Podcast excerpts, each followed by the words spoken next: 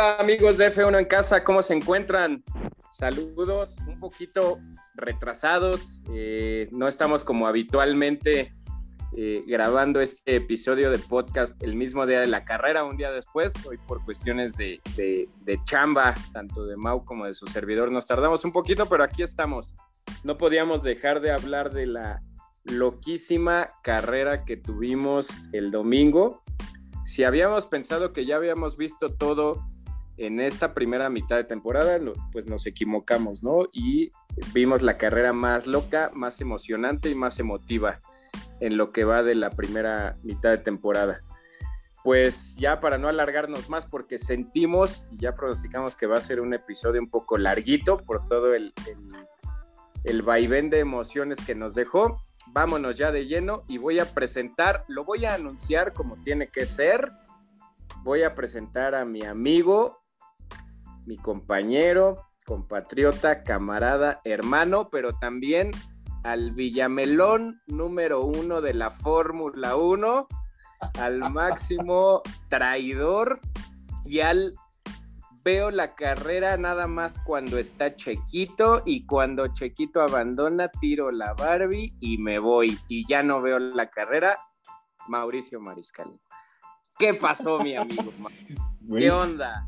Tan bonito que me estabas presentando y, sales atacando a la gente, güey. No, no, no. Atacando, güey. Te puse tu título, el Villamelón número uno, güey. El me enojo, ya no veo la carrera. Sí, debo de aceptarlo. Me enojé. Me enojé, me enojé. Pero no me enojé por, por, por Checo, eso sí debo declararlo. Ah, bueno. Eh, me enojé por, por toda la circunstancia que sucedió, pero lo vamos a Por el padre que se hizo. Sí, sí, o sea, dije, ah, ya. Creo que todos pensamos lo mismo, ¿no? Exacto, ya después ya con calma la vi, bastante emocionante.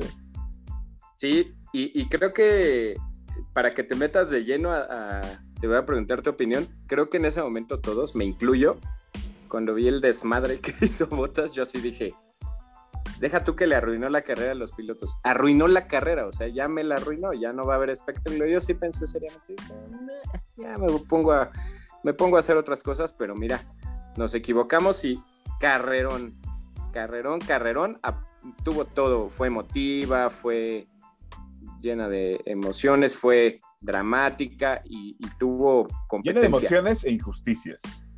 Arráncate, arráncate, Mau. Te escucho. Dame tu opinión general de la carrera. Y ahorita nos vamos pues con otros puntos. Yo te digo, yo sí en lo personal tenía muchas ganas de ver esta carrera porque, digo, no lo platicamos antes por el tema de, hicimos nada más nuestro previo al, Gran Premio de, Hungría, pero vi las clasificaciones y la verdad es que me gustó, me gustó cómo se veían las clasificaciones, eh, el ritmo de los Red Bull, eh, cómo estaban peleando prácticamente del todo al todo con, Mercedes, a pesar de, traer todas las, inclemencias que ya traían de la carrera pasada, eh, Ferrari siendo Ferrari, McLaren siendo McLaren, o sea, bien, yo, yo la veía como un muy buen cierre de la primera de la primera mitad de la temporada eh, y, me gustaba. Ese, es el morbo que yo tenía, ¿no? Más que ver si es que Max iba a agarrar a chingadas con Hamilton o algo sí, la verdad es de que me, gustó el,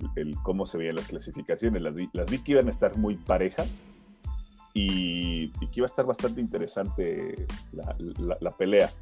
Entonces, cuando empiezo a ver que en la tercera vuelta ya todo el mundo está fuera, güey, o sea, todos de los que yo tenía como ganas de verlos están fuera, ya me Los Max, que el espectáculo, pues. Norris. O sea, dices, güey, o sea, es más, hasta botas lo quería ver, güey, ¿no? Entonces, claro. Entonces dices, güey, se queda uno solo en la parrilla que es el que puede dominar y fue lo que yo dije, ah, ya, o sea, y con va completo. Exacto, o sea, dije, ¿para qué, güey? O sea, ya, ya sé cómo va a terminar, ¿no?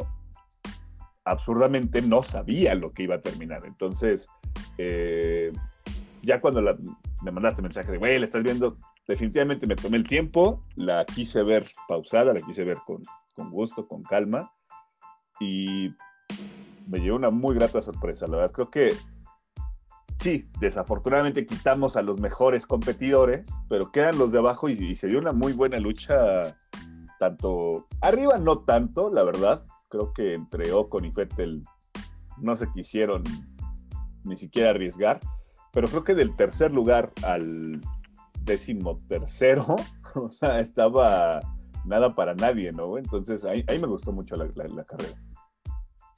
Sí, este, la, verdad es que creo que nadie se esperaba eso. Yo desde el momento que vi, y quiero que me hables un poquito de eso, del el error que cometió Mercedes, güey, eso es de primaria, ¿no? le decía ayer a, un, a un amigo con quien estaba hablando, te puedo asegurar que quien no tomó esa decisión, iba a decir quien la tomó, quien no tomó la decisión de haber metido a Luis, a manera de broma, seguramente hoy ya lo corrieron de Mercedes, ¿no? O sea, porque, y aparte la justificación me dio mucha risa porque no me acuerdo quién de los ingenieros de Mercedes, fíjate la justificación que dieron. Dicen, no, pero es que si entrábamos a boxes, de todos modos íbamos a perder posiciones por, por la manera en la que ellos están ubicados en, en, la calle de box. Y dicen, en el mejor de los escenarios hubiéramos salido en sexto y en el peor de los escenarios en décimo. Fíjate la justificación y yo para mis adentros pensé, pues sí, pues es mejor 15, ¿va? Vámonos al 15, pues chingazo. Dices, no, es que justificación tan tonta. Sí, o sea, pues si, para no voy a salir mal, si, me voy a ver mal, prefiero verme bien solito. Oye, insólito, insólito lo que pasó la primera vez en la historia de la Fórmula 1 que un solo piloto hace la largada.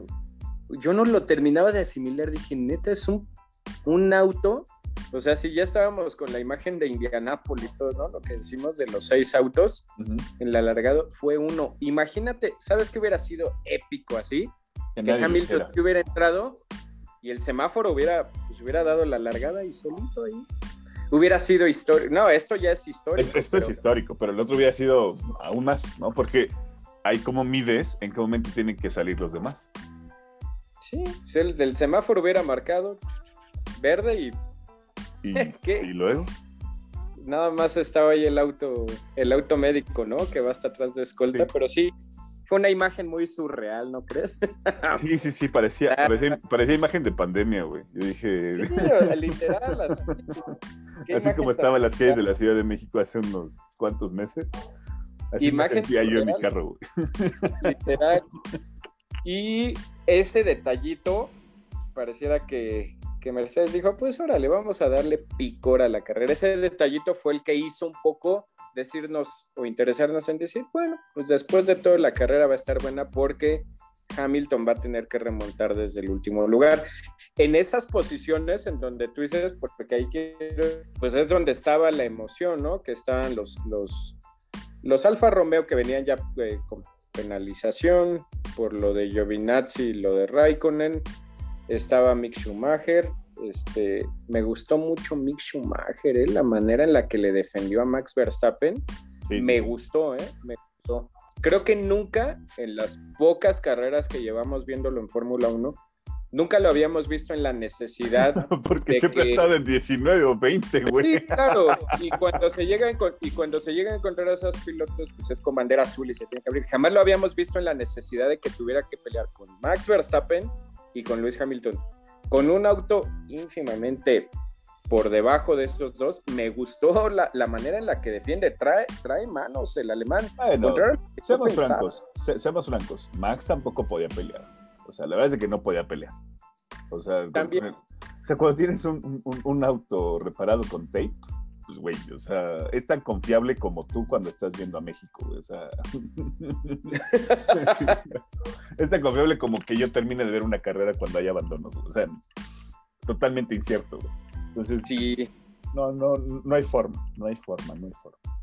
Qué manera de haber llevado ese auto hasta la meta y meterlo a los puntos. La verdad es que mis respetos para Max Verstappen. Sí, sí, sí. La verdad es que creo que no tuvo el resultado que quería, pero por lo menos demuestra que tiene una constancia, ¿no? Y, que no es una de las personas eh, como alguien que lleva el número 44 de no, yo creo que ya es mejor abandonar, yo creo que ya, ya, valió. Yo, yo, te voy a decir algo, yo sinceramente como veía la carrera, yo no pensaba que Max podía meterse a los puntos, yo dije va a terminar, mi, mi pronóstico cuando vi 12, o sea en el lugar 12 va a terminar y logró pues meterse ahí, de rebasar a Ricciardo, una vergüenza lo de Ricciardo, o sea, que te rebasen con un auto destrozado de todo el fondo plano, dices, pero bueno, y este, muy bien, me gustaron mucho los dos Alfa Tauri, me gustaron mucho los Williams, que ahorita vamos a hablar de esa parte de los Williams para dedicarle ahí una mención aparte. Pero sí, creo que por primera vez, salvo que en, que en contadas vueltas sí, Fettel y Ocon nos dieron muy buen espectáculo. Me gustó mucho cuando ya en las vueltas finales se encontraron un rezagado, me parece que era no recuerdo bien, no recuerdo qué rezagado era, creo que era un Alfa, un Alfa Romeo. No me acuerdo si era Giovinazzi o Raikkonen.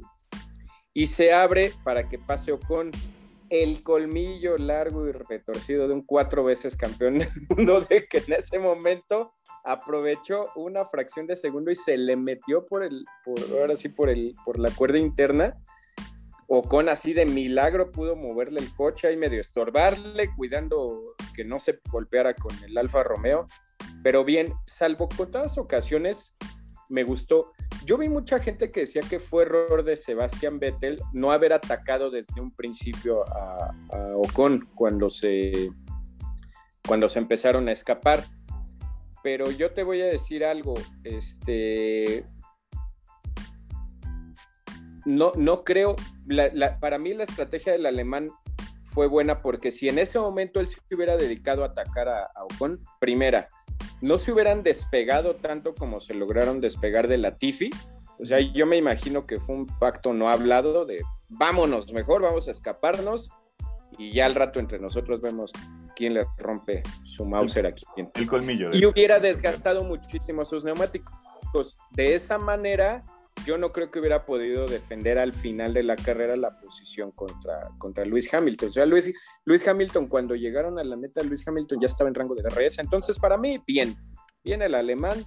Yo creo que, este, como dices, es, el, este, el, colmillo del, campeón, ¿no? O sea, eh, el primer lugar que era Ocon no se sintió atacado, entonces se sentía libre de ir a un ritmo. Y ese ritmo, ¿quién lo marca? Lo marca literalmente el, eh, Sebastián Vettel, ¿no? Con el, con, el, con el seguimiento del carro. Yo creo que sí, lo, o sea, vi una carrera de un experimentado contra la carrera de un novato en estar en esas posiciones.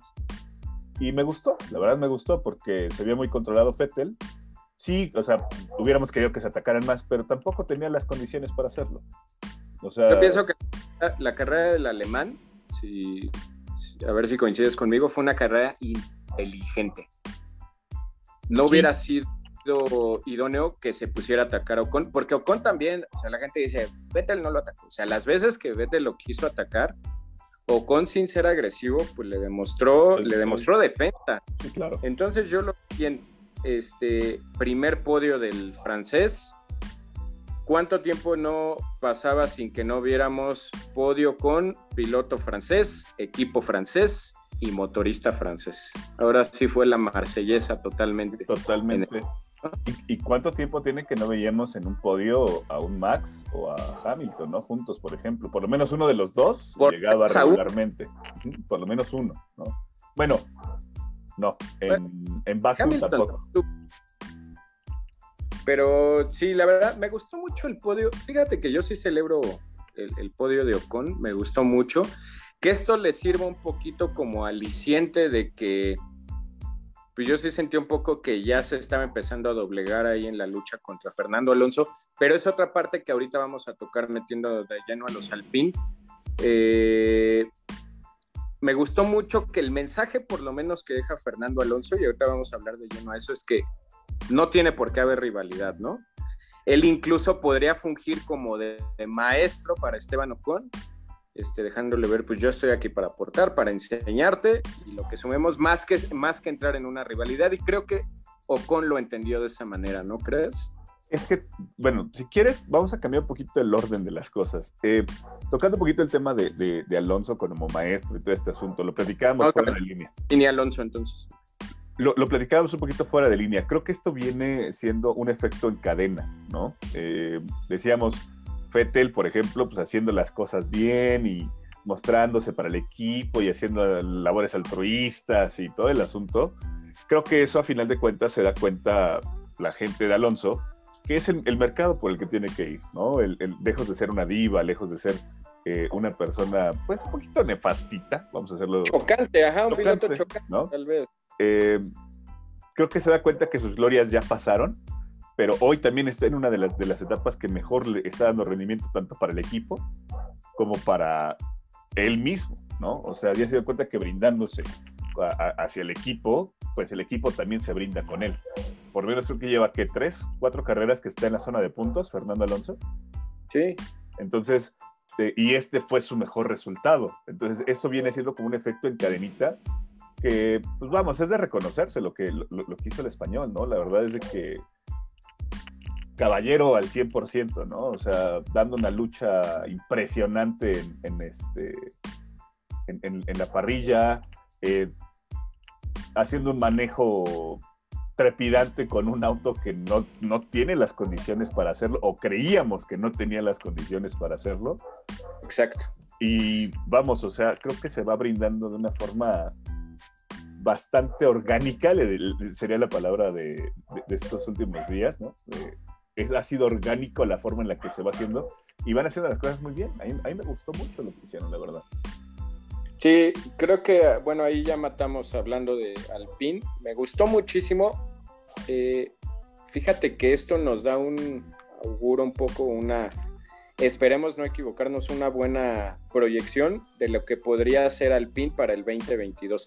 Ellos lo dijeron desde antes incluso de iniciar la temporada, que es un tema que tú y yo ya hemos tocado aquí, Mau, que sus apuestas están volcadas al 100% para el año 2022. Y fíjate, aún diciendo eso y aún habiendo dicho nosotros este año simplemente vamos a, cumplir y todo el desarrollo está volcado a la siguiente temporada.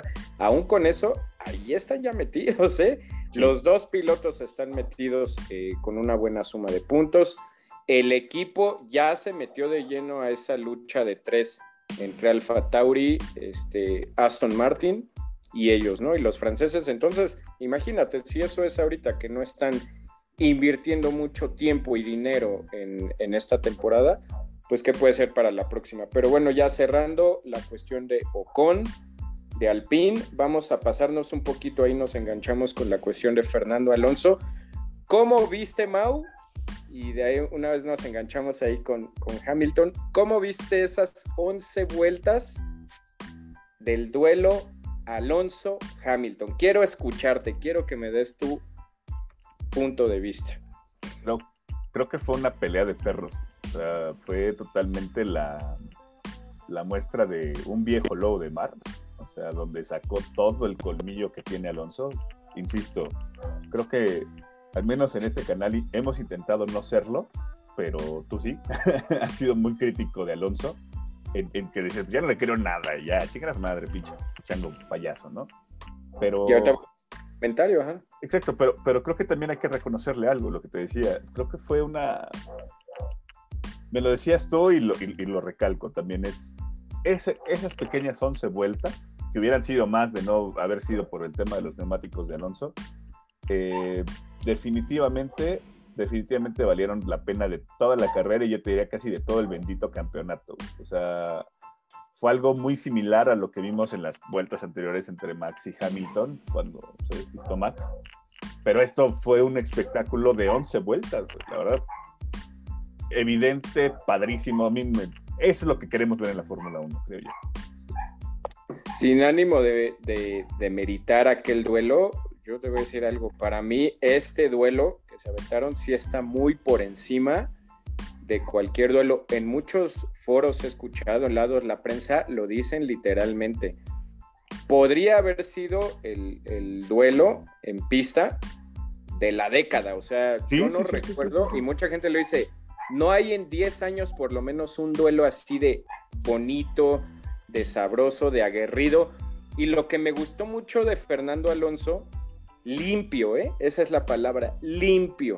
Yo te lo dije, yo te lo dije ayer, ayer a manera de broma, o sea, en serio me lo imaginaba como el güey de dónde está la bolita, así le Hamilton no sabía ni por dónde le metía el auto hasta el punto lo hizo desesperar. Me imagino yo, y, yo mientras veía en las primeras vueltas donde le tapaba, le alargaba la, le alargaba la frenada, le cerraba la cuerda, le ensuciaba el giro.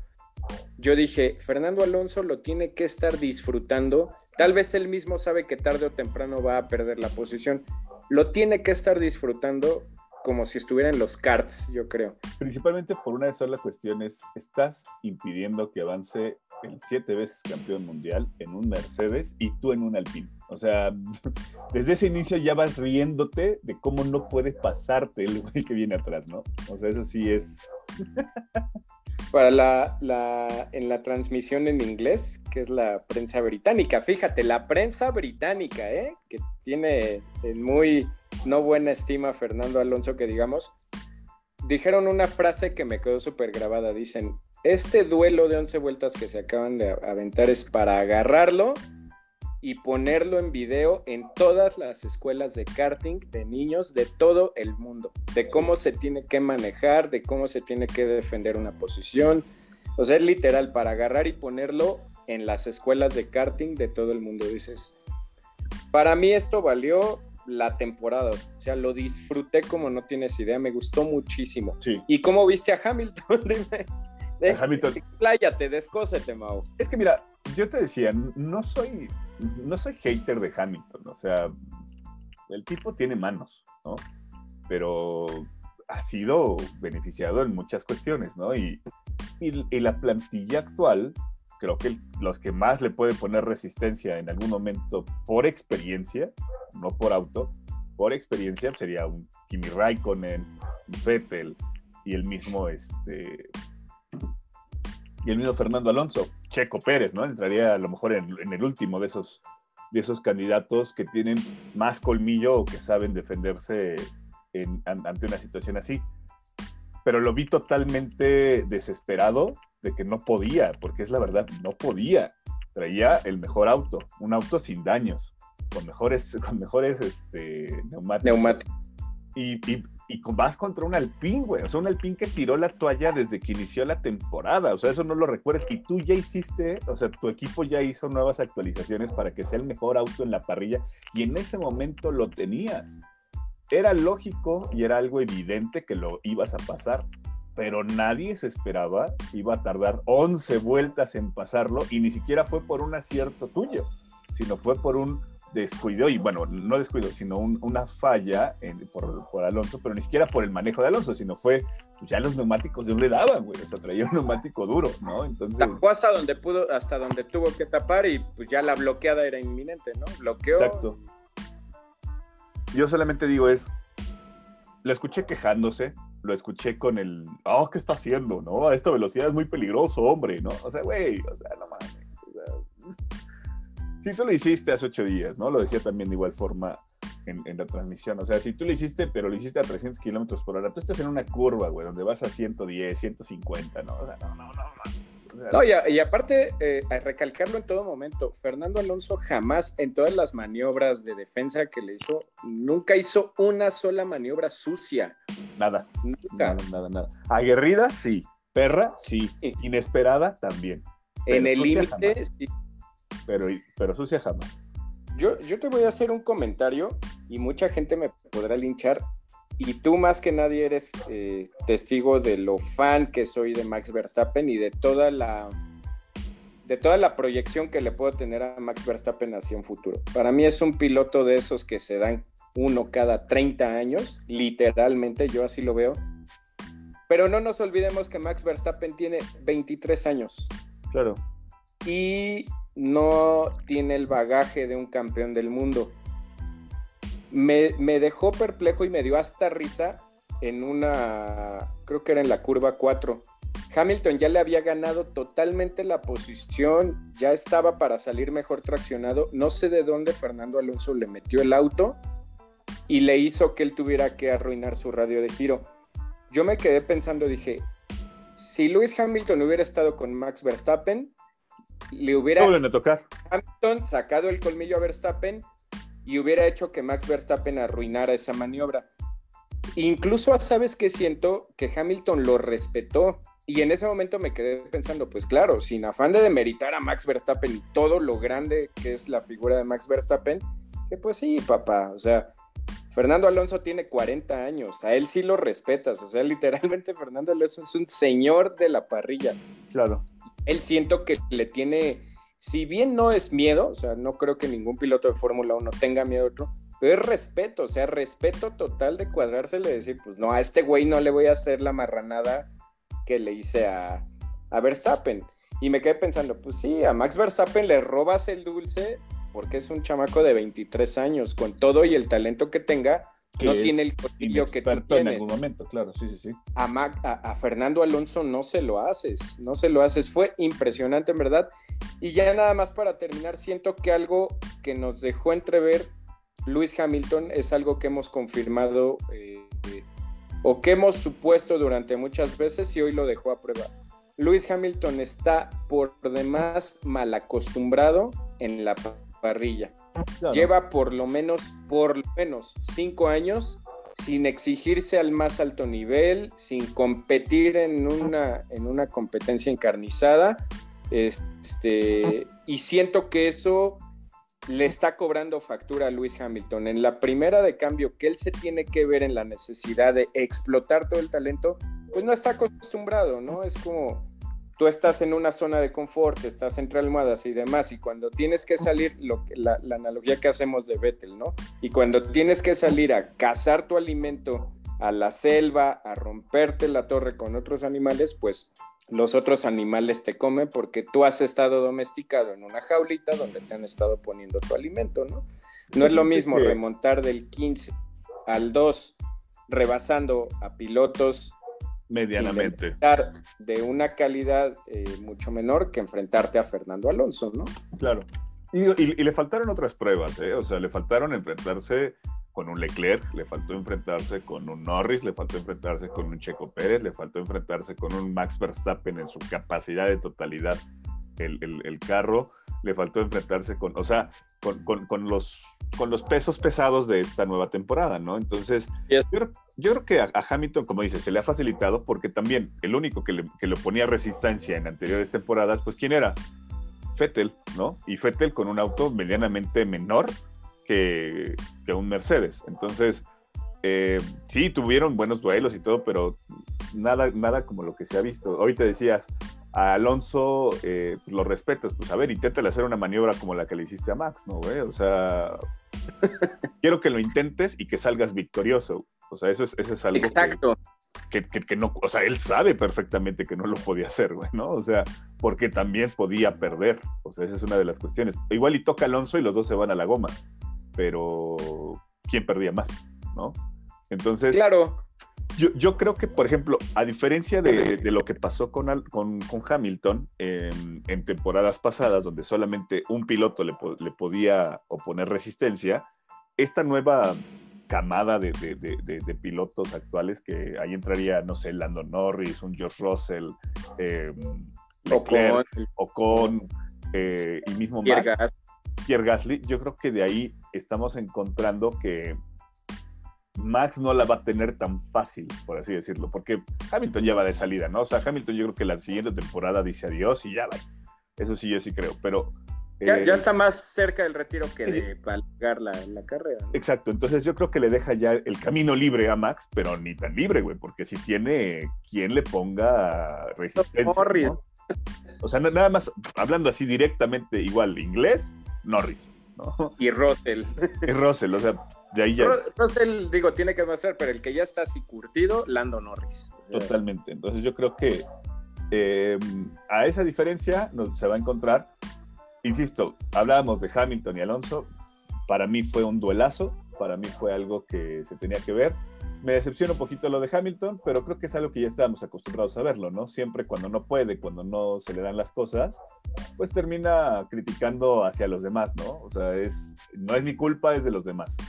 Eh, cuando no le hicieron la parada anterior en, boxes, por ejemplo, eh, y salió solo, pues por él estaba bien, pero cuando tuvo que cambiar las, las llantas, y ya iba chillando, ¿no? No, en serio, no, o sea, ¿cómo es posible que se les haya pasado? A ver, güey, o sea, si eres siete veces campeón del mundo, ¿por qué no les puedes decir, brother, ingrésame? O sea, voy para allá y me veces visto, cuántas veces no has visto que Hamilton le dan una orden del box y él la contradiga y, con razón justificada? O sea, el decir, yo estoy manejando el auto, güey, yo sé lo que se necesita. no, güey, ¿cuántas veces han negado una parada en boxes y demás? Es más, veamos el radio de Ocon. A Ocon le dijeron, necesitas parar. Dijo, no, esperen. O sea, es, lo veo riesgoso. Denme oportunidad de despegarme. Y creo que dos vueltas después es cuando entra. El, mismo Carlos Sainz cuando estaba detrás de Yuki Tsunoda, cuando estaban en ese trenecito, o sea que ya se habían escapado con y, y Fettel.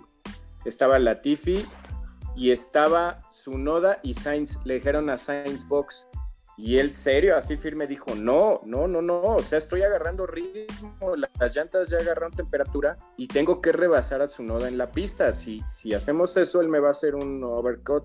Si se lo, si se lo respetan a un Sainz, si se lo respetan a un Ocon, si se lo respetan, no sé, hasta a su noda o a Mazepin, güey. Güey, o sea, estás hablando del siete veces campeón del mundo. poco no puedo haber dicho, güey, necesito entrar? O sea, ahora sí se debe a las... A la pista, ¿no?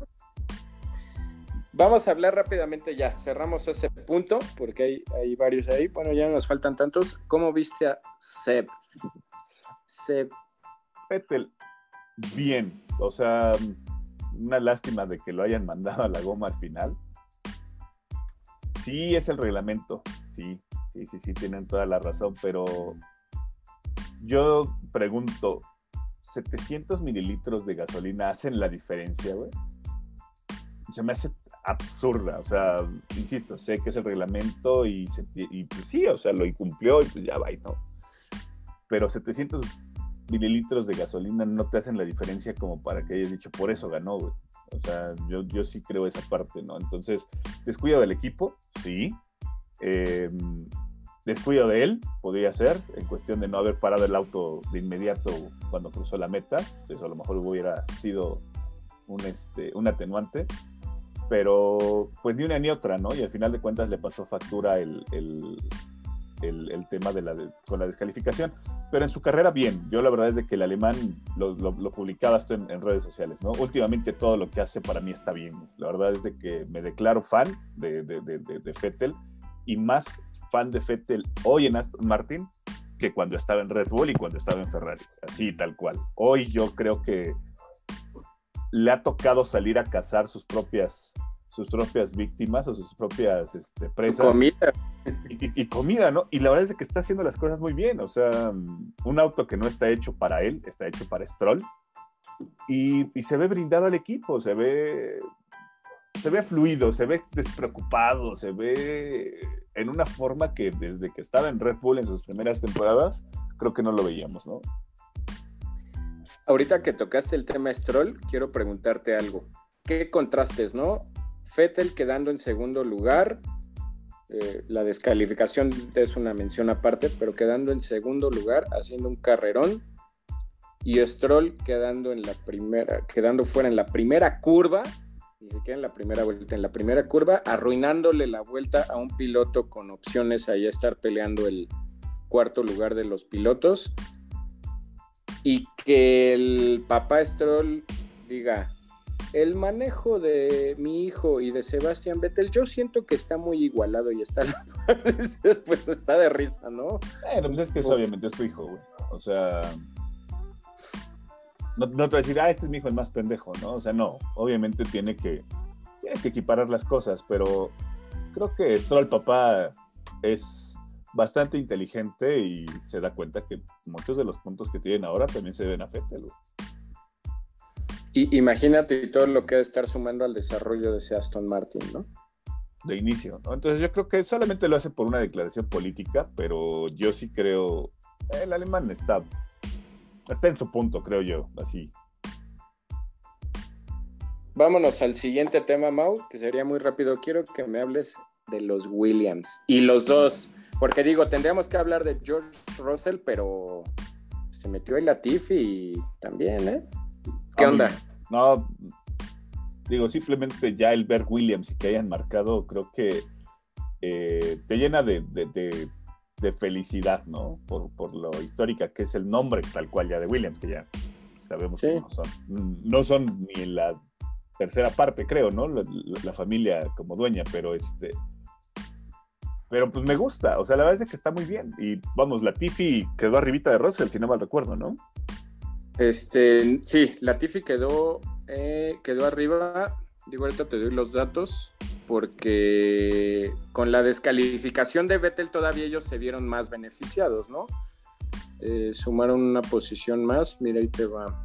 Quedaron en. Williams. Williams en este momento ya tiene seis puntos. Arriba de Alfa Romeo, güey. Ya no, ¿estás de acuerdo que ya no los van a mover, güey? O sea. Complicadamente. una situación fortuita, Williams ya afianzó el octavo lugar y se llevó, en una sola carrera, se llevó de corbata a Haas y se llevó a Alfa Romeo. Parecía que Alfa Romeo iba a ser el del octavo lugar y se veía muy difícil que Haas y Williams puntaran y dijimos, por ahí el que logre sumar un punto es el que se va a llevar esa batalla. ¿Estás de acuerdo que lo de Williams ya es, se posicionaron ahí en ese, en ese octavo lugar y nadie los va a mover? Va a ser muy difícil que Alfa Romeo sume otros cinco puntos y que Haas llegara a sumarse este, siete puntos, ¿no? Entonces, me gustó mucho lo de Latifi. Pues ve, llevamos tiempo nada más hablando de Russell. Russell por alguna cuestión del destino de Mer Latifi hoy está por encima de George Russell, ¿no?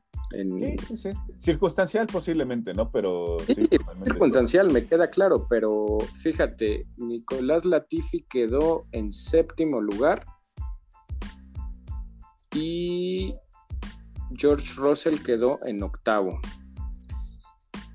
Bien, ¿eh? Muy, muy, muy, muy bien. Yo creo que solamente es el emocionarte, la, reacción que tuvo Russell al final, pues casi se te salen las de cocodrilo, y estoy seguro. Anclando un poco ahí el tema, digo ya, este, nos da muchísimo gusto en verdad por lo de Williams. Con esta actuación de George Russell, Mau, y con la actuación de eh, Valtteri Bottas, ¿qué, ¿qué resultado te saca esa ecuación? ¿Cómo ves eso? Mm, no, todavía no. Todavía no yo novia del asunto de Mercedes. Todavía no me, todavía no me, declino por uno. ¿eh? Yo creo que. Em, o sea, ¿crees que después de lo que hizo Botas todavía no es suficiente motivo para que ya. Yo te decía, mira, vamos a poner lo que. Quieres tocar bien ese tema, órale. Mira, vamos a brincar un poquito al, tema de botas. Mira, eh, si bien es cierto que Botas no tiene como esa relación ya tan, tan buena con Mercedes, su rendimiento ha sido de los más estables, de los más estables, o sea, está así, pero arriba, siempre, ¿no? O sea, subiendo, bajando, pero arriba. Y salvo carreras, ha estado fuera de los puntos, o sea, o, fuera de los puntos más grandes, ¿no? Siempre ha estado marcando, salvo las que abandona. Hoy pudiéramos decir es que Botas, no, este, ya no puede estar en Mercedes porque se estrelló, güey, todo. O sea, no voy a decir que fue provocado, o sea, que él lo quiso hacer, pero le hizo una, una chambota a Mercedes, güey. O sea, le hizo una chambota que hoy, si Mercedes queda campeón de, este, de esta temporada, escucha lo que te voy a decir, es en gran parte se lo va a deber a Botas. A este error de Botas. Y te voy a decir por qué. Decíamos, con el golpe de esta carrera, no solamente hizo que salieran los principales contendientes a quitarle a él el tercer lugar, ¿no? O sea, tercer, cuarto lugar está ahorita en el de. tercero. tercero. O sea, quitó a Checo, quitó a Norris. Y por ahí abajito venía a lo mejor un, Leclerc, ¿no? O sea, a esos tres, a la bueno, bueno, eh, el Leclerc que él no lo quitó y aparte está lejos. Pero bueno, Norris y Checo ya. Norris y Checo ya, o sea, ya de inicio, tus rivales directos no marcaron. Eso, órale va. Fue meramente circunstancial. Y aparte, se provoca que quien está peleando con tu coequipero punte uno, uno solo, un solo punto en, la carrera, ¿no? Con muchas dificultades. Y adicional, este golpe que se llevaron tanto Checo como, como Max va a causar un tema de, de, de, composturas a, a, la segunda parte de la temporada. Entonces, eso ya sabemos que ahorita están poquito topados los gastos en cuestión de, Red Bull, no porque no tengan la lana, decíamos, sino por el tope eh, financiero. Los van a penalizar. Sea, y los van a penalizar a los dos. es, un hecho, güey. Es, un hecho que van a penalizar a Max y van a penalizar a Checo. Partiendo de que Checo va a tener que cambiar motor en Spa. Y, y, de manera, yo te diré, dos, tres carreras más adelante, algo va a pasar con Max. Así te lo puedo decir y los van a penalizar con 10 posiciones. 10 posiciones. O sea, el, el, madrazo que se dio con Lewis hace 8 días, hace 15, perdón, y el, y el madrazo que se dio hoy con Botas, eso les va a pasar factura para las siguientes cuatro o cinco carreras así, apuesta mil por ciento, güey. Por supuesto, güey. ¿Qué te facilita eso de que tú como, o sea, teniendo a Hamilton y mismo Botas, que van a, poder arrancar, sí, con cinco posiciones menos la siguiente, que es Spa, ¿no? Pero sabes perfectamente que traes el auto para poder llegar a los primeros lugares sin ningún problema, güey. Entonces, vas a tener la, facilidad de que no vas a tener tanto tráfico como lo va a hacer cualquiera de los otros autos de Red Bull. Y estoy seguro que eso le va a beneficiar en el, en el, campeonato de constructores, ¿no?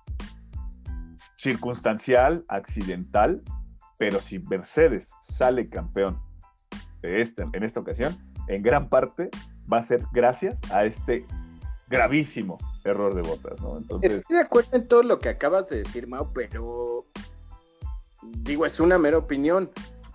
Sería patético que Mercedes premiara, y escucha bien, premiara con una renovación de contrato a Valtteri Bottas por un error. O sea, un error que al final le terminó beneficiando. Pero no puedes premiar a un piloto por una pendejada, literalmente, que hizo en la largada.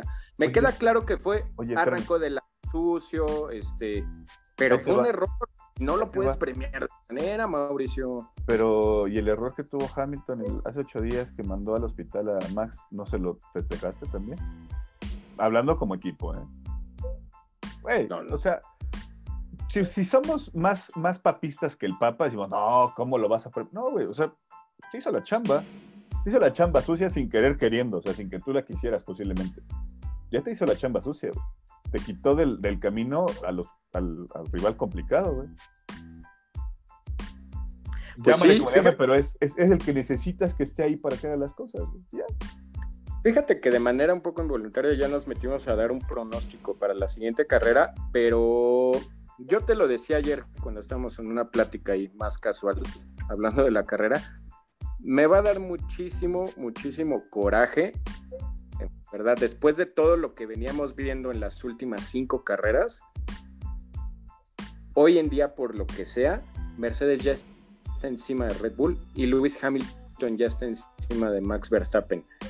No es el coraje que diga que yo quiera que gane uno u otro, porque al final tú lo sabes, en ese aspecto sí soy un tanto imparcial y quien gane de la mejor manera, bienvenido. Si es Max, que sea Max, y si es Luis, que sea Luis. Pero que lo que gane en la pista. Lo que me va a dar un poco de coraje, Mau, y te lo digo en verdad, va a ser que la segunda mitad de temporada veamos lo que hemos visto durante los últimos cinco años. Que sí, por alguna situación otro un equipo le complicó a Mercedes, que incluso se llegaron a poner encima y demás, y que en la segunda mitad Mercedes se despegue. Yo te voy a decir algo y no quisiera parecer ave de mal agüero. Con que Mercedes logre puntar de a poquito y tenga sus dos pilotos en las primeras posiciones, la segunda mitad, con eso va a tener para ser campeón. Red Bull ya no se va a poder acercar si Mercedes no comete errores. Escucha bien, si Mercedes ni siquiera tiene que hacer carreras perfectas, simplemente no tiene que errar y meter a sus dos coches siempre en las primeras posiciones. Si Mercedes logra hacer eso, Mau, Red Bull ya no tiene chance alguna de ser campeón.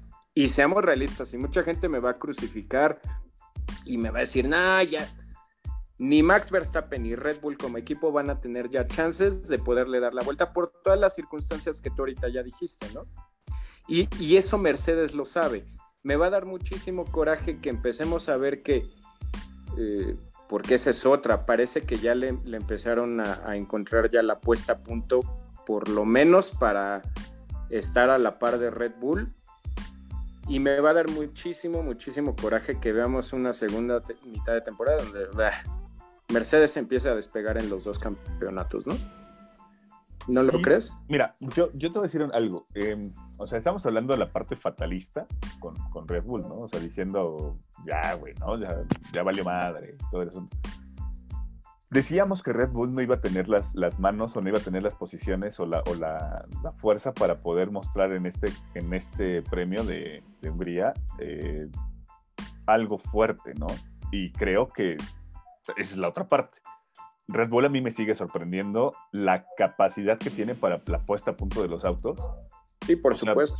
simplemente después de lo catastrófico que fue la, la, carrera anterior, y por eso era el morbo de esta, que yo quería verlo, eh, vamos, pones a Max y a, Checo en tercer y cuarto lugar para la largada, y en la largada ya estaba dejando Checo para estar uno, uno Hamilton, dos Max y tres Checo y cuarto y quinto Norris y Bottas, ¿no? Pero este, pero esa parte también hay que reconocerse la Red Bull, o sea, no sé de dónde están sacando esa facilidad por hacer las cosas muy bien. De adaptación. De adaptación, ante problemas. Entonces, me da coraje, sí, como dices, porque ni siquiera es por el mejor rendimiento, sino es porque, porque los o sea, están fuera de competencia ahorita los Red Bull, porque eh, pues fue bueno, no fue ocasionado, sino fue accidental, ¿no? Pero o sea, ni siquiera fue porque, güey, o sea, nos robamos una carrera tú, una carrera yo y ahí vamos peleando. No, o sea, es, te mandé a la goma, o sea, por, y por... Fue fortuito. exacto, ¿no? O sea, te, fuiste a la goma y pues ni, ni modo. No fue por error de Red Bull, fue un error de Mercedes que terminó beneficiando a Mercedes, ¿no? Entonces, em, yo te decía, y, creo que ese sería mi, mi, mi, título para este, este episodio, nada para nadie, ¿eh? nada para nadie. O sea, yo veo en el... Esperemos y por el bien de la carrera, de la temporada, que así sea, mal. Mira, estamos hablando que llegamos a la mitad de la temporada y son 290 puntos de Red Bull y 300 de, de Mercedes como, como, campeona, como campeonato de, escudería, ¿no? Y de Hamilton estamos hablando que son 6 puntos la diferencia, ¿no? 192 Hamilton. 192, 86, sí, 6 puntos. O sea, 6 puntos. Entonces estamos hablando que y, abajo, o sea, la, la parte del, de Norris, Valtteri y, Checo, o sea, son una diferencia de ocho puntos, ¿no? O sea... Yo lo por la... Bueno, nada más para aclarar, Mau, yo no lo veo tanto por la diferencia que haya sacado Mercedes, o no, porque es una diferencia muy corta.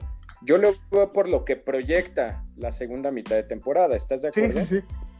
Sí, ahí sí totalmente de acuerdo. Entonces eso es lo que me hace augurar un poco que Red Bull no va a estar pudiendo ya sacar ventaja sobre un Mercedes y quien tiene el camino ahorita más allanado eh, de cara a la segunda mitad, pues es Mercedes. Red Bull va a tener que penalizar, va a tener que seguir cambiando partes del auto que, causan penalización. Es una verdadera lástima como de repente en dos carreras, literalmente a Red Bull se le vino la noche, o sea, la noche, ¿no? Y ni siquiera por lo habían ocasionado esperemos y lo que tú dices, me gustaría mucho en verdad, esperemos y que Red Bull nos sorprenda y siga teniendo esa capacidad de adaptación ante los problemas. Ahí en verdad se ganaría, creo que todo el respeto de la parrilla en decir, con todo y eso, con todo y todas las cuestiones que le pasaron a Red Bull, Red Bull como equipo supo sobreponerse y llevó a Max Verstappen al campeonato y llevó a Mercedes como equipo a campeón. Ojo, lo que yo estoy diciendo no es que yo sea fan de un equipo u otro. A mí me da, en verdad, y te lo digo exactamente lo mismo, quien gane como piloto y como y como equipo. Pero e, ese es el único coraje. Yo quiero que el mundial se decida en la última carrera y si bien no en la última, que se decida peleando en la pista que se empieza a decidir por situaciones fortuitas que decantan a un equipo y perjudican al otro, no, no me gustaría, en verdad. Y por una extraña razón que da coraje, yo te lo he dicho muchas, muchas veces a manera de risa. Mercedes y Luis Hamilton son un gato que siempre cae en cuatro patas. es increíble, increíble la suerte y la fortuna que tiene el equipo y el piloto. Sí, sí, sí. Entonces, ni, cómo debatirte, la verdad. Ok, ya nada más para cerrar, creo que ya diste un poco la proyección para la siguiente carrera. Falta muchísimo y por ahí vamos a estar modificando ya cuando veamos que se acerca el Gran Premio de Spa. una de las pistas más hermosas, y no es que la pista más bonita de todo el campeonato. Pero dame un poco de tu pronóstico. ¿Qué pronosticas para Spamau? Ya para despedirnos. Híjole, ojalá y, y solamente sean palabras al aire el que Checo tiene que cambiar su, motor y no lo penalicen con 10 posiciones, si no, pues estará arrancando en la 11, 12, yo creo, fácil.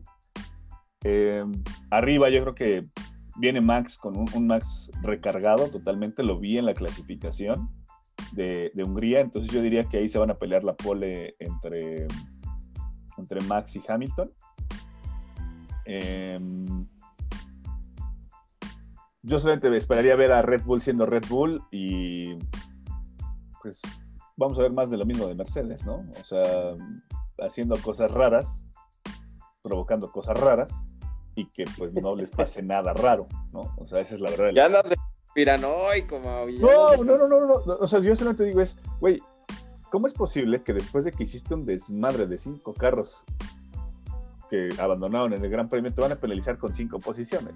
O sea, también, mira, hay que dejar bien, bien claro ese punto, Mau, y no es defender a Mercedes ni a Valtteri Bottas, pero es que también tenemos que ser bien llanos en, esa situación.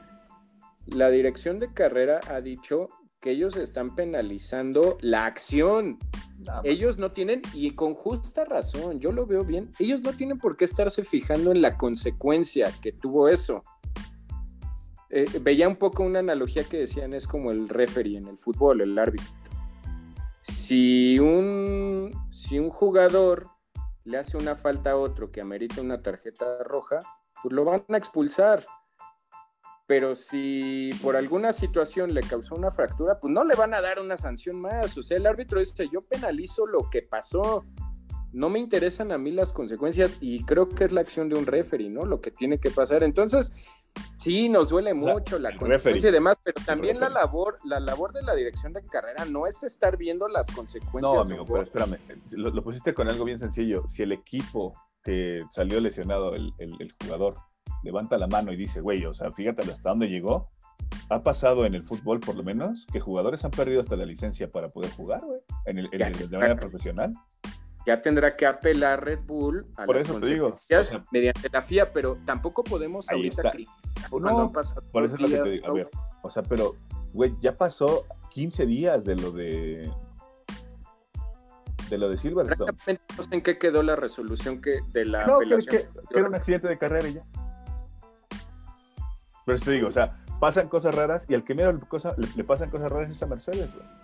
Eso, yo en lo personal, o sea, si vamos a decir, ok, se juzga la acción en carrera, está bien, te penalicé con 10 segundos, pero la consecuencia fue más grande, insisto, si validáramos la consecuencia de lo que pasó hace, ocho, hace 15 días y lo que pasó en esta, cómo va a afectar al campeonato hacia adelante, sí tendría que haber una penalización más fuerte para lo que sería la escudería que lo que lo ocasionó, porque aparte... Bajo tu criterio, bajo tu criterio, y, es pregunta, ¿no? no sin entrar en debate y demás, ¿cuál debería ser la consecuencia para Valtteri Bottas o para Mercedes? Por lo menos el descanso... Era Mercedes, fue Valtteri el del error, ¿por qué penalizar al equipo? O sea, por lo menos, por lo menos el descanso del piloto, güey.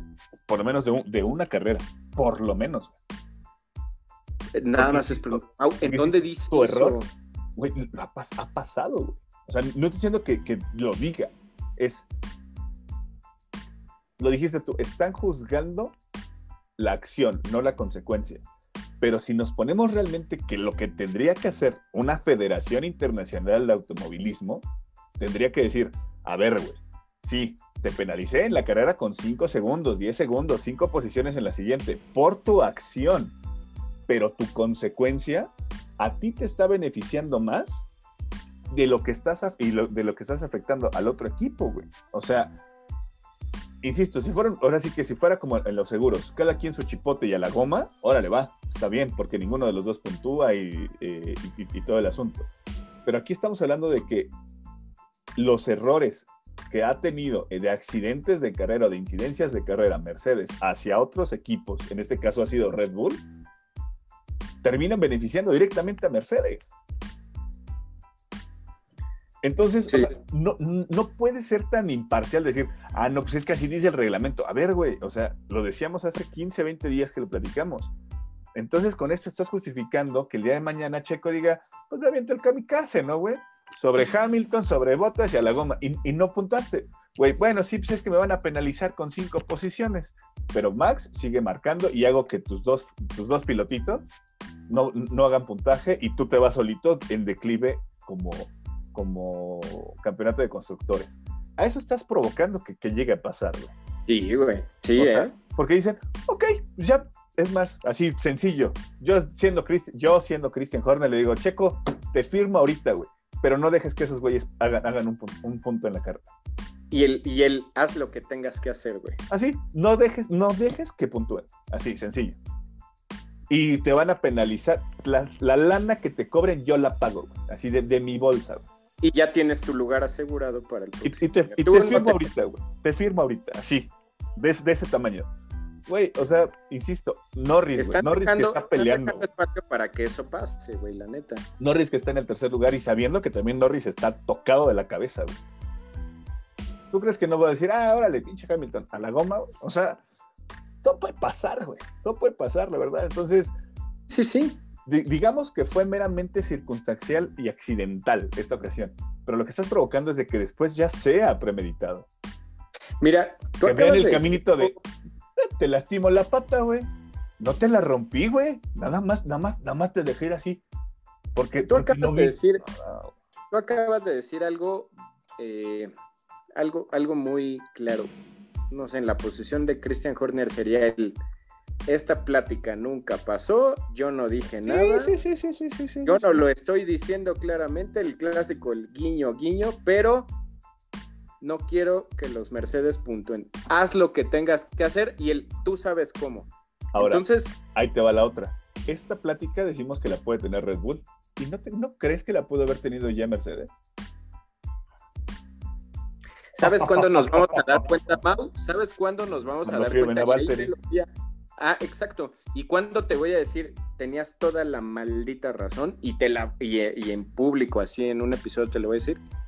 Te lo juro así. El día que eh, anuncien la confirmación de contrato de Valtteri Bottas, güey, ese día te lo Ojo, juro. El día que va a ser la a, peor. a Valtteri, a Valtteri en Mercedes o en, o en Williams.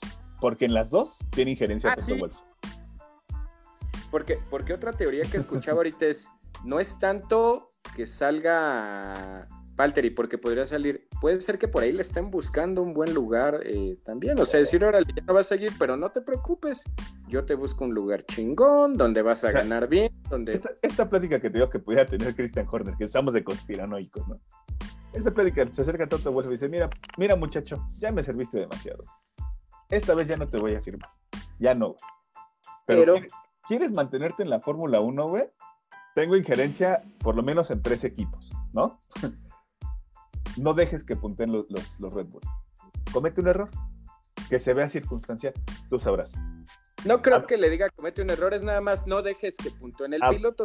Hablamos a final de la temporada, padre. Y esta plática Mira, nunca existió ni nada.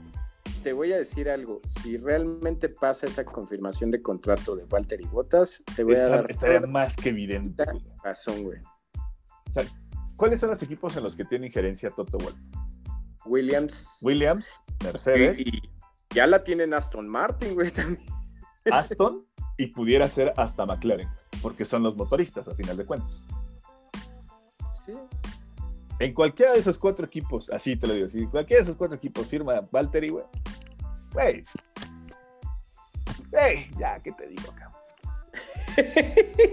me gustó Porque- tu conspiración, güey, pero me gustó, me gustó, güey. me O sea, güey, es que, insisto, o sea, yo lo hablo aquí bajito contigo, te digo, mira, padre, pasa esto, necesito que hagas esto. ¿Le quieres entrar? Adelante. ¿No le quieres entrar? Güey, No te voy a decir algo. A esos niveles ni siquiera creo que le den la orden explícita. Es, tú sabes cómo. Güey, son pilotos profesionales. ¿Tú crees que no van a saber? Porque la gente dice, no, es demasiada suerte. Y la Güey, son pilotos profesionales. ¿Tú crees que no van a saber hacer eso, güey? Entonces, quiero yo pensar, y en verdad escucha lo que voy a decir, y te vas a, vas a soltar una carcajada. Yo quiero pensar que no fue así, que fue un error de Valtteri Bottas. Mira, el tiempo te va A ver, espera, escúchame, tiempo- escúchame. Quiero Fue un error. pensarlo, estoy, escucha lo que estoy diciendo, quiero pensarlo, güey. Fue un error. fue un error. Eso no, eso no lo descarto en ningún momento. Fue un error. Pero fue un error que para mí pareciera hasta, hasta premeditado. Con mucha suerte de haber afectado a tantos pilotos. Muchísima. O sea, eso sí, o sea, no es de, oh, sí, aquí voy a acomodar el carro a 3 grados para que le pegue. No, o sea, yo veo un Red Bull y me le dejo ir, güey. Si a los demás les pegué, pues ni modo, ¿no? O sea. Que me gustaría ver, y, es algo que no he investigado, ya lo tocamos en otro episodio, este, y, damos, si quieres, el resultado. Me gustaría ver la telemetría del auto de botas antes del choque, güey. Sí, pues mira, él, lo reconoció. Hay que reconocer algo también. Valtteri es uno de, de los pilotos más limpios que ha habido en la parrilla. Sí, caballeroso. es, caballeroso y todo. Por eso el, el de repente pensar en esta conspiración es un poquito complicada. Pero también veamos su situación actual, ¿no? O sea, donde hoy tiene todas las de perder donde puede salir de la, de, la F1, ¿no? O sea, tal cual. Entonces, tiene, tiene una ventaja él para en contra de mi conspiración, es finlandés, ¿no? Y, toda la, gente finlandesa es extremadamente correcta, güey. Entonces, por ahí pudiera ser que, que ni al caso, ¿no? O sea, es una conspiración claramente chaquetera. Es, es, una conspiración chaquetera, así, a, a, más no poder, para que no crean que estoy ahí casado con ese tema. Pero pudiera ser, o sea, cualquiera de los dos pueden ser, güey, ¿no? Sí, y, y, fíjate que si fuera otro piloto y no Valtteri Bottas, estaríamos más convencidos de eso, pero ahí la única duda es, es Valtteri Bottas, ¿no? O sea, Exacto. deja tú de lado la calidad que tenga y todo, la calidad como persona, pues no se discute, ¿no? Es un piloto corto y es finlandés, creo que es lo que vas a decir. Sí, sí, sí, o sea, el simple hecho de ser finlandés es anticorrupción, ¿no? Pero, pues no sé, o sea, yo te diría es, lo dejaría que fue solamente un tema de accidente circunstancial, que, insisto, la orden pudiera ser esa, ¿eh? Pues sí. Mau, este, pues creo que ya tocamos todos los puntos. Me gustó esta plática, estuvo sabrosona. La verdad es que se, eh, se ameritaba. Fue una carrera excelente, bella, sabrosa. Tuvo todo, todo, todo. Me encantó. Tan es así que yo creo mañana o en estos días me la voy a volver a chutar toda completita. Me gustó mucho. Y pues vámonos despidiendo, Mau da los avisos parroquiales para allá. Creo que eh, cumplimos con el tiempo que teníamos estimado, pero pues buena, buena platiquita. Hacía falta, la verdad. Me gustó mucho el Gran Premio. Pues ya para que te des tus impresiones finales. Pues nada, yo creo que pues ya estuvo más que platicado el tema de la conspiración y todo el tema. Ya sería como, como abrumar más a la gente. Me gustó, este, güey. Me gustó, me gustó, güey. Estuvo a gusto. Y ojo, no estaba preparado, ¿eh? Todo esto lo sacamos así de. Sí, güey. No, ni siquiera. Eh, güey, te iba a preguntar el podio, que ya no lo viste, pero bueno, ya. No, ya no, creo que lo dejamos para el, para el previo. Sí, sí, sí, no. Y, y, salió esto de la conspiración, pero pues está cabrón. Pero bueno, da tus comentarios finales, Mo. Pues nada, yo creo que vamos a tener una segunda temporada muy. Una segunda parte de la temporada muy buena. Eh, y pues, a, seguir pegados a la televisión, ¿no? Ya vienen premios donde nos vamos a desmañanar, Sami, Suzuka y todo este asunto va a estar un poquito complicado. Pues a ver, está ahí en riesgo de que tal vez no se haga el Gran Premio de Japón, pero sí, viene ahí la parte de la parte asiática donde nos vamos a tener que desmañanar o madrugar más bien. Pero sí, va a ser una segunda mitad como hace muchos años no la veíamos. Es cierto. Sale, pues remátala. Pues nada, yo creo que nada más este, despedirnos. Eh, recuerden nuestros, nuestras redes sociales, F1 en casa. Em, y en Twitter, F1 en casa 1. Em, síganos igual en, en, Spotify, en todas las, plataformas digitales para escuchar el, episodio. Subimos el número de integrantes en el grupo y el número de, participantes en, en la página ya somos en, ya somos ciento y 120, 130 integrantes de la familia F1 en casa en, el grupo y más de 500 ya en el, en el tema de seguidores de la página. En verdad, muchas gracias, los agradecemos mucho. Este, por ahí vamos a tener unas ya sorpresitas, ya está hecho, ya está firmado, ya, ya, pusimos la, la, poderosa, nada más es cuestión de, este, de que ustedes lo puedan ver, les va a gustar muchísimo, estoy seguro. Y pues nada, Sammy, yo creo que recordar esa parte, ¿no? Sí, es todo, Mau. Allá en estos días les estaremos dando esas sorpresas como tú dices, pues es todo. Vámonos despidiendo. por ahí nos escuchamos. Eh, la siguiente semana les vamos a, preparar una editorial bastante buena, bastante controvertida y polémica y esperamos que les guste. Y nos vamos a estar nuevamente ya metiendo de lleno para el Gran Premio de, Bélgica en Spa Francorchamps. Pues esto fue F1 en casa y nos vemos en la parrilla de salida. Adiós. Escuchen ese B12 que estamos dejando al inicio y al final. Ah, sí, sí, ¿eh? Hay obra del buen Mau con la edición. Se está rifando como máster. Nos vemos, adiós. Bye.